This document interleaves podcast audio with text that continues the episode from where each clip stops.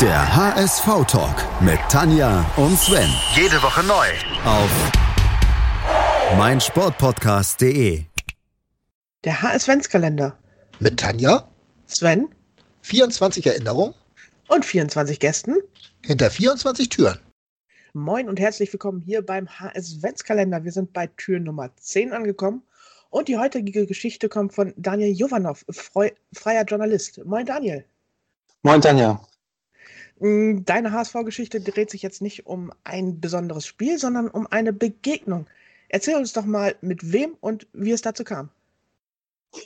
Ja, das war ein äh, sehr besonderes Interview, äh, was ich führen dur durfte. Und zwar, der Anlass war jetzt nicht so erfreulich. Äh, das war nämlich im letzten Jahr, als der HSV den, den Aufstieg vergeigte. Und ähm, als dann halt so eine gewisse Art von Ernüchterung oder halt auch so ein bisschen Panik ausbrach. Äh, Man hat es jetzt nicht geschafft, in die Bundesliga aufzusteigen, obwohl man ja gut, gut dabei war. Also wir erinnern uns damals 4 zu 1 gegen St. Pauli gewonnen. Das war so ein bisschen äh, das Highlight dieser Saison und danach ging gar nichts mehr und der HSV wurde dann am Ende Vierter.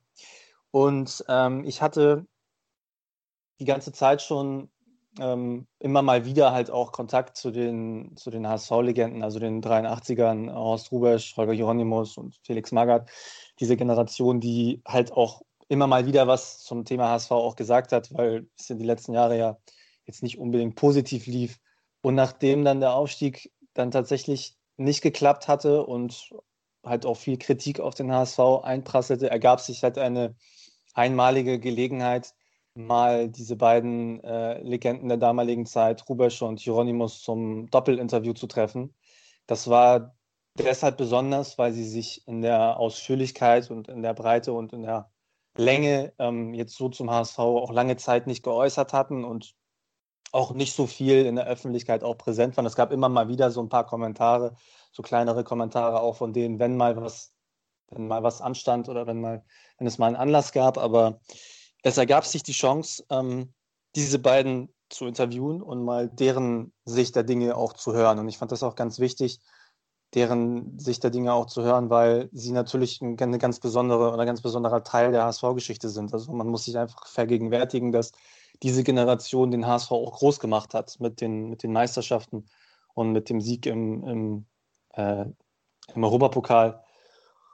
Und das Spannende an der Geschichte war, ich habe mir halt gedacht, naja, so ein, so ein Interview, was man halt so aufschreibt und was man halt so lesen kann, so das allein ist jetzt vielleicht nicht so spannend oder ist vielleicht nicht so, also wäre natürlich auch interessant gewesen, aber ich wollte eigentlich ein bisschen mehr, ich wollte es ein bisschen lebendiger haben und dann habe ich mich kurzfristig dazu entschlossen, einfach einen Podcast ins Leben zu rufen. Und das war dann auch wirklich relativ kurzfristig. Dann habe ich mir irgendwie zwei Mikrofone gekauft, habe das ein bisschen getestet, wie das funktioniert. Und dann bekam ich irgendwann das Go. Ähm, wir treffen uns bei Rubesch, der wohnt in der Nähe von Neumünster.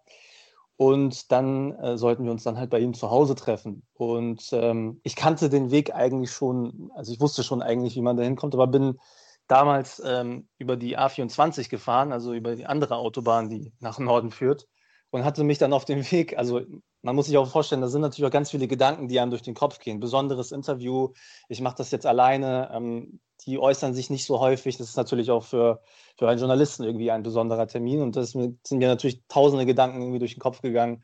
Funktioniert die Technik? Äh, erwische ich sie auf dem richtigen Fuß? Sagen sie auch wirklich was, was interessant ist? Oder wird es irgendwie, oder wird es irgendwie schwierig, dieses Gespräch zu führen? Und auf dem Weg dahin habe ich mich dann auch kurz, kurzfristig mal verfahren, weil ich irgendwie eine falsche Ausfahrt genommen habe, bin dann über irgendwelche Ackerfelder gefahren, kann ich mich noch erinnern. Das war irgendwann im Mai, ein relativ warmer Tag. Aber ich habe den Weg dann doch äh, dahin gefunden, zu Rubesch nach Hause und dann, äh, ja, die beiden saßen dann, da saßen dann da schon. Also wie gesagt, wir kannten uns schon, ich war da auch schon mal, also ich, ich man wusste auch schon voneinander, wie man so tickt. Und ähm, Rubesch Frau hatte dann freundlicherweise auch Frühstück für uns vorbereitet, Mettbrötchen, Salami, Käsebrot, äh, haben Kaffee getrunken, ich habe das Equipment aufgebaut und ähm, ja, dann ging es irgendwann los. Dann ging es irgendwann los. Dann haben wir dieses, dieses Gespräch auch gestartet und es war wirklich ein, ein, ein sehr besonderes und auch ein sehr lehrreiches Interview, weil man in diesem Interview viel auch lernen konnte von der damaligen Zeit. Also was mich besonders so am Profifußball immer interessiert hat, war, wie Mannschaften eine gewisse Art von Siegermentalität auch entwickeln oder was sie für ein Mindset auch, halt auch haben. Und bei diesen beiden Persönlichkeiten hat man einfach 100% HSV gespürt. Also diese Persönlichkeiten haben oder diese beiden Personen haben einfach, die verkörpern einfach diesen Verein oder diese Zeit auch. Und es war wirklich interessant, diese ganzen Anekdoten auch von damals zu hören, die sie, wie sie diese, diese Zeit auch beschrieben haben, die wir, oder die sich meine Generation, also ich habe die nicht bewusst erlebt, dazu bin ich zu jung, ähm, sich einmal vorzustellen, wie Profifußball damals auch abgelaufen ist. Und was ich halt ganz besonders an, diesen, an dieser Mannschaft finde und auch an diesen Persönlichkeiten finde, ist, dass das jetzt, man kann schon sagen, dass es vielleicht nicht die übermäßig talentierteste Mannschaft war. Ich glaube, da würde jetzt auch keiner widersprechen. Ähm, sondern es war eine Mannschaft, die sich sehr, sehr viel aufge äh, aufgebaut hat, halt über die Jahre. Also wenn Sie zum Beispiel erzählt haben, wie Sie unter Branko Sebec halt gequält wurden, auch wirklich gequält wurden im Training, wie sie einfach unfassbar trainiert haben, wie sie sehr, sehr viel gemacht haben und wie dann halt dann mit Ernst Happel jemand kam, der dann irgendwann die Ketten löste, so haben sie das dann beschrieben, also ein bisschen die Ketten löste, denen ein bisschen mehr Freiraum gab und sie halt alles, was sie was sie sich körperlich so erarbeitet haben, in jedes Spiel reingepackt haben. Und äh, die ganzen Rekorde, die sie damals gebrochen haben, sind ja bekannt mit, ich weiß gar nicht, wie vielen äh, Siegen in Folge und dann halt auch die, die großen, großen Erfolge ähm, in der Meisterschaft und im Europapokal, die sie gefeiert haben. Und ähm, natürlich haben sie dann auch darüber erzählt, wie sie den HSV dann auch wahrgenommen haben in den letzten Jahren. Und ähm, vielleicht ändert sich der eine oder andere noch. Horst Rubesch und, und Holger Hieronymus waren zwei Persönlichkeiten, die dieses Konzept HSV Plus damals auch so ein bisschen medial begleitet haben und dafür geworben hatten, dass sich beim HSV was verändert. Und äh, da sprach auch sehr, sehr viel Enttäuschung aus ihnen heraus, dass man sozusagen eben nur benutzt wurde, um ein gewisses Thema oder ein gewisses Ziel dann durchzudrücken, aber danach war keiner mehr wirklich an Inhalten interessiert. Also Horst Rubesch hat den HSV-Verantwortlichen damals einige Vorschläge gemacht von jungen Spielern, die dann später auch Nationalspieler geworden sind, aber der HSV hatte sich dann, nachdem sich eben ähm, die Dinge äh, oder nachdem dieses, der ganze Prozess dann abgeschlossen war, hatte sich alles ein bisschen verselbstständigt und ähm, sie waren dann einfach nicht mehr gefragt und sie waren auch die letzten Jahre über nicht mehr wirklich gefragt und hätten aber doch sehr, also man hat halt wirklich gemerkt, wie viel Herzblut, wie viel Leidenschaft sie in dieses Thema immer noch reinstecken, weil es halt wirklich ihr Verein ist. Es ist die Zeit, die sie am meisten geprägt hat.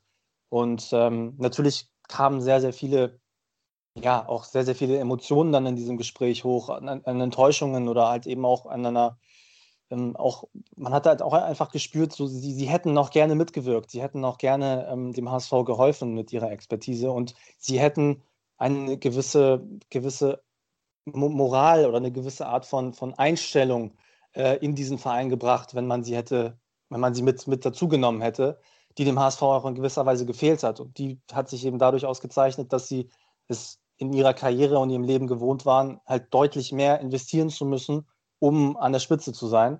Und äh, diese Einstellung und diese, diese, dieses Mindset hat dem HSV in den letzten Jahr, Jahren ja gefehlt. Und umso spannender finde ich, ist, dass der HSV es dann tatsächlich geschafft hat, äh, jetzt vor ein paar Monaten Haus Rubisch tatsächlich als Nachwuchsdirektor zu gewinnen. Und ich bin mir sicher, nach den ganzen Eindrücken, die ich in diesem Interview gesammelt habe und nach dem ganzen Gespräch, wie es damals gelaufen ist, dass ähm, Horst Rubisch da auch einen anderen Geist in den Verein auch bringt, weil das halt wirklich die, die Personen sind, die, ja, von denen man sagen kann, sie sind 100% HSV ähm, und, und sie verkörpern noch gewisse Werte, noch gewisse Inhalte, ähm, die dem Verein so ein bisschen gefehlt haben in den letzten Jahren. Du bist ja beruflich auch durchaus schon einigen anderen HSVern begegnet. Äh, sind dir Hieronymus oder Rubesch dann doch so besonders ans Herz gewachsen? Und woran liegt das irgendwie? Ist das die Persönlichkeit, die die beiden ausstrahlen oder?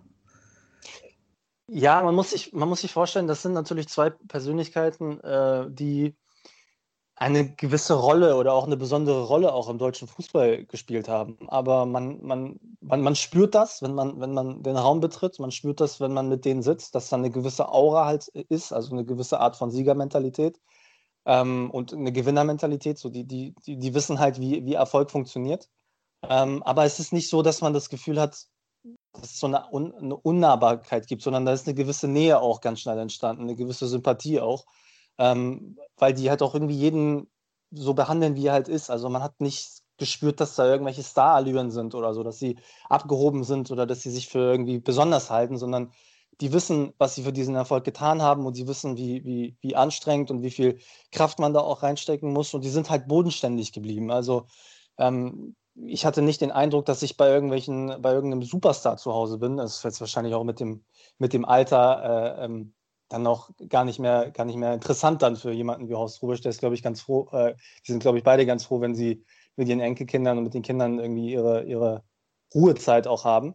Aber man hatte einfach, man hatte einfach den Eindruck, so, das sind, man, man, man kann einen Bezug zu denen aufbauen. Also man kann wirklich was von denen lernen, man kann von denen was, was, was, was mitnehmen. Und äh, sie, sind, sie sind auf dem Boden geblieben. Und sie, sie vermitteln halt gewisse Werte, die, von denen ich glaube, dass sie dem Profifußball insgesamt halt gut tun würden, wenn dort einfach mehr dieser Persönlichkeiten auch ähm, an entscheidenden Positionen sind. Weil die Kritik am Profifußball beinhaltet ja auch sehr, sehr viel, dass es sehr viel zum Geschäft geworden ist. Und ich hatte halt in diesem Moment oder bei diesem Gespräch einfach den Eindruck, ich habe es wirklich mit zwei Fußballern zu tun oder auch mit, Horst Rubisch war ja auch lange Trainer, ich habe es einfach wirklich mit einem Fußballtrainer zu tun, der dir halt auch erzählen kann, wie er mit Spielern umgeht, er deren sich deren Probleme anhört, wie er darauf eingeht, wenn irgendwie so ein, so ein 18-, 19-jähriger, 19-jähriges Talent dann irgendwie, keine Ahnung, von seiner Freundin verlassen wurde und dann vielleicht nicht mehr oder was auch immer dann passiert ist, aber vielleicht nicht mehr die, die Leistung oder so weitergebracht hat und wie dann jemand wie Horst Rubisch dieses Empathievermögen hatte, sich da reinzufühlen oder den zur Seite zu springen und, und sie dann wieder, wieder irgendwie anzupacken. Also das ist das, was, äh, was ich da wirklich sehr besonders fand. Also die, die Bodenständigkeit und, und die, die Werte, die sie da, die sie da auch wirklich vorleben und, und auch verkörpern. Und natürlich, äh, weil du es auch gesagt hast, auch als, als Journalist ist es, äh, war es für mich eine besondere Geschichte, weil nachdem wir diesen, äh, diesen Podcast dann aufgenommen hatten, ähm, hatte ich dann vorher noch ein paar Zitate halt rausgeschrieben und habe sie dann an die Nachrichtenagenturen verschickt, in der Hoffnung, dass irgendeine Nachrichtenagentur das aufnimmt und dass es dann halt auch eine größere Verbreitung findet. Und ich hatte das Glück, dass der SED, der Sportinformationsdienst, dann das sofort aufgegriffen hatte und dann nach Veröffentlichung ich dann gleich gesehen habe, wie nach kurzer Zeit dann, keine Ahnung, Fokus Online, Bild Online, Abendblatt, Morgenpost, alle, also alle großen, wichtigen, relevanten Informationen Bezug genommen hatten auf dieses Interview. Und das war für mich natürlich auch äh, eine besondere Geschichte, weil ähm, man ja durchaus sagen kann, dass ein solches Interview in der Länge, in der Ausführlichkeit und mit der Offenheit jetzt nicht äh, alle paar Monate zu lesen ist, sondern wirklich mal vielleicht alle paar Jahre. Und ich hatte das Glück, sie genau in dem Moment dann zu erwischen und dieses Interview führen zu dürfen, was dann eben auch bundesweit ähm, wahrgenommen wurde. Mm, du hast vorhin schon erzählt, dass du glaubst, dass Horst Rubisch auch jetzt dem Nachwuchs beim HSV wirklich weiterhelfen kann. Und mein Gefühl beim HSV derzeit ist, dass so seine menschliche Schiene eigentlich, naja, gefahren wird. Hm, da passt dann Horst Rubisch natürlich auch perfekt rein, oder? Ja, also man darf natürlich jetzt nicht allzu viel erwarten, dass jetzt innerhalb von kurzer Zeit sich irgendwie alles verändert. Ich glaube, das wäre vermessen, das zu glauben. Aber was, was er natürlich mit reinbringt, ist ein, ein etwas anderer Blick vielleicht auf die Dinge. Also etwas, etwas losgelöst von diesem ganzen Fußballgeschäft. Ich glaube, dass, dass der wirklich äh, sehr interessiert ist an der, an der Sache, an den Inhalten, an den Menschen, mit denen er zu tun hat. Und äh, alles, was man so hört aus dem Nachwuchs aktuell, ähm, bestätigt das nur. Also, dass, dass er sehr akribisch ist, sich mit den Leuten auseinanderzusetzen, zu helfen, ganz ne oder neue auch Gedanken reinzubringen und eben auch irgendwie da zu sein. Also man hat schon irgendwie das Gefühl, ich meine, der ist auch ich weiß 1,90 groß oder so, also wenn man so neben dem steht, da hat man schon noch so ein bisschen das Gefühl, mir, mir kann nichts passieren, wenn, wenn Horst mein Trainer ist. So, also ich kann mich schon in gewisser Weise reinversetzen, auch in die Lage eines jungen Spielers vielleicht, der oft so jemanden trifft wie Horst Rubesch, der etliche Titel gewonnen hat, der für den deutschen Fußball eine Legende ist und, und, äh, der einen, und der halt auch sehr, sehr viele Nationalspieler irgendwie äh, betreut hat oder, oder deren Trainer war, die ja heute ja auf, auf Weltklasse-Niveau spielen. Also es ist schon mal, es ist nochmal was ganz anderes, so jemandem zuzuhören, als jetzt jemanden, der das alles noch nicht vorzuweisen hat. Ich glaube, diese natürliche Autorität, die man dann so mitbringt, ähm, ist, ist etwas Besonderes und tut dem HSV-Gebilde insgesamt gut. Und ich bin auch davon überzeugt, dass Horst Rubesch auch ähm, seiner Linie auch treu bleibt und die Dinge auch klar anspricht, wenn er das Gefühl hat, irgendwas läuft hier verkehrt. Also diese Autorität hat er einfach, der kann sich das rausnehmen und ich glaube, dass es da auch niemanden gibt, der groß widersprechen könnte, wenn Horst Rubisch mal auf den Tisch haut. Ähm, das kann er natürlich auch, aber er macht das halt mit seiner Erfahrung, mit einer gewissen Gelassenheit und Ruhe, ähm, die ich besonders finde. Hm, was glaubst du, Holger Hieronymus, taucht der auch nochmal beim HSV auf, nachdem er ja eine doch eher unglückliche Zeit als Manager hatte? Ja, also man, man soll nichts ausschließen. Ich habe äh, auch nicht, nicht daran geglaubt, dass es mit Horst Rubisch irgendwann mal klappen würde und dann ist es doch irgendwann äh, dazu gekommen. Äh, ich würde es nicht ausschließen, dass vielleicht auch Holger Hieronymus mal in irgendeiner Funktion irgendwo beim HSV wieder auftaucht. Ich denke, die Bereitschaft wäre halt da, wenn halt die Konstellation auch äh, irgendwie äh, zielführend ist oder, oder sinnvoll ist dann für die Beteiligten.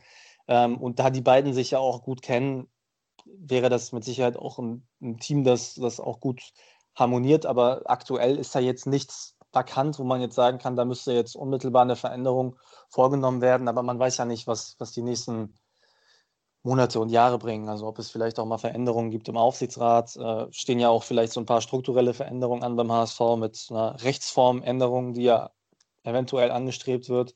Und vielleicht gibt es in diesem Zuge ja dann auch Veränderungen auf den Positionen. Ähm, also zumindest im, im Kontrollgremium kann sein. Ich würde es, wie gesagt, nicht ausschließen. Auf jeden Fall eine sehr schöne Geschichte. Wer das nochmal nachhören möchte, den Podcast von Daniel zusammen mit Holger Hieronymus und Horst Rubesch, der ist immer noch auf Spotify verfügbar. Einfach mal nach Daniel Jovanov suchen, dann findet ihr den. Daniel, danke für diese wunderbare Geschichte, auch mit ein bisschen Herz und Persönlichkeit mit drin. Fand ich schön. Gerne. Danke, gerne. Wie baut man eine harmonische Beziehung zu seinem Hund auf? Puh, gar nicht so leicht. Und deshalb frage ich nach, wie es anderen Hundeeltern gelingt, beziehungsweise wie die daran arbeiten. Bei Iswas Dog reden wir dann drüber. Alle 14 Tage neu mit mir, Malte Asmus und unserer Expertin für eine harmonische Mensch-Hund-Beziehung, Melanie Lippisch. Iswas Dog? Mit Malte Asmus.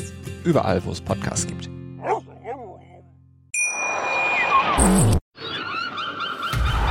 Der HSV-Talk mit Tanja und Sven. Jede Woche neu. Auf meinsportpodcast.de